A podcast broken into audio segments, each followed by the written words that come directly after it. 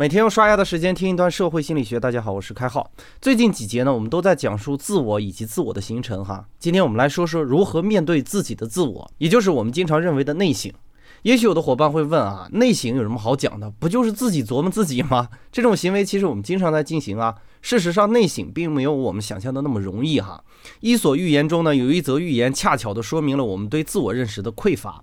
故事是这样的哈，我们都有两个袋子，一大一小啊，小的装着别人的缺点，大的装着自己的缺点。我们经常把小袋子挂在胸前，低头就能看到，但是呢，我们却把大袋子挂在背后，从来不去理会哈。这个故事很好的说明了两个内省的困难。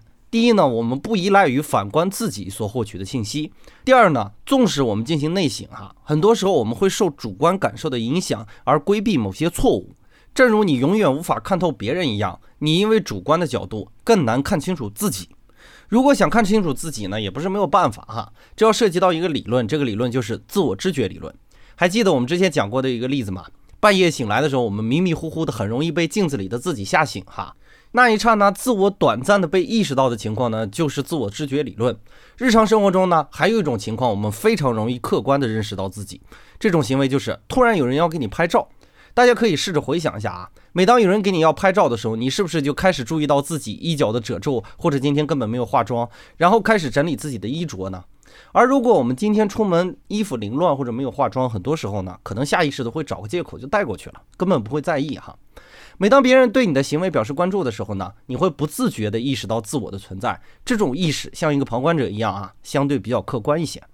根据自我知觉理论和内省的内容。我经常会给别人出一些损招哈，比如有人问我怎么锻炼口才，我就会告诉他，你每天对着镜子去表达啊，题目自拟。很多人给我的反馈就是，我对着镜子突然意识到脑子里没有货啊，根本什么都说不出来。没错，这就是内省和自我知觉搭配的力量，它能让你瞬间的知道问题的本质所在。说不出来内容，并非是不善于表达，而是没有表达的素材。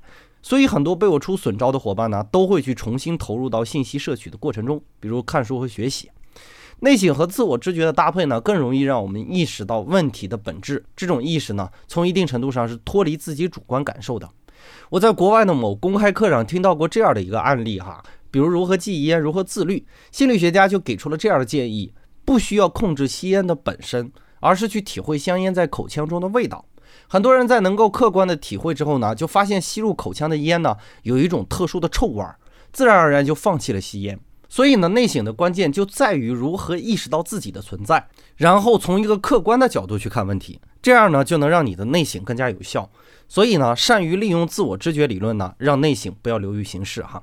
本节的概念就播讲到这里，感谢您理解今天涉新的主要内容。更多内容关注微信公众号“开号预书房”，我们下个工作日再见。